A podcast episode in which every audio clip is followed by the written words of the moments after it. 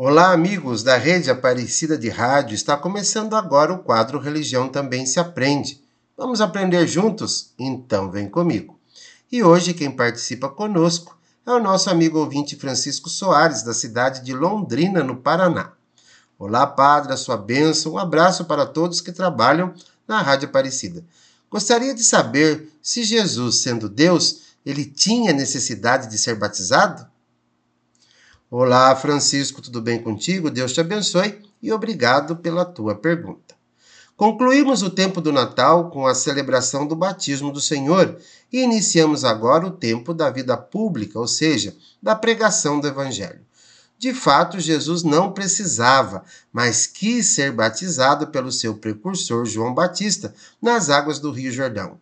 Ele se apresenta não somente como obediente ao Pai do céu, mas também ele é modelo para todos os que receberem a sua palavra e se tornarem filhos e filhas de Deus pelo batismo. Com o seu imergir-se nas águas do Jordão e com o seu sair da água, Jesus prefigurou a sua morte e a sua ressurreição.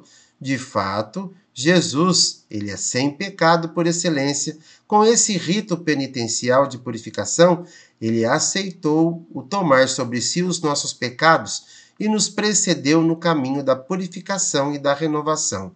Cristo foi batizado não para ser santificado pelas águas, mas para santificá-las, a fim de se tornarem purificadoras na força do Espírito Santo. Cristo nos precede em seu batismo para que os povos cristãos sigam confiantemente o seu exemplo.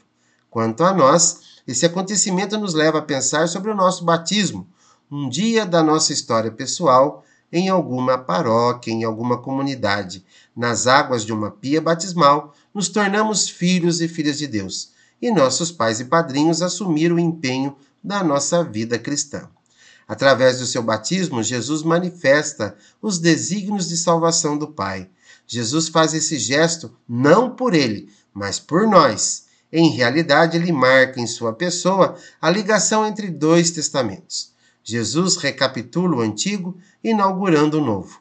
Ele assegura a continuidade ao instituir uma ruptura. Ele mesmo, o próprio Deus, porém, perdoa diante dele e através dele. Este mesmo Deus é ele mesmo.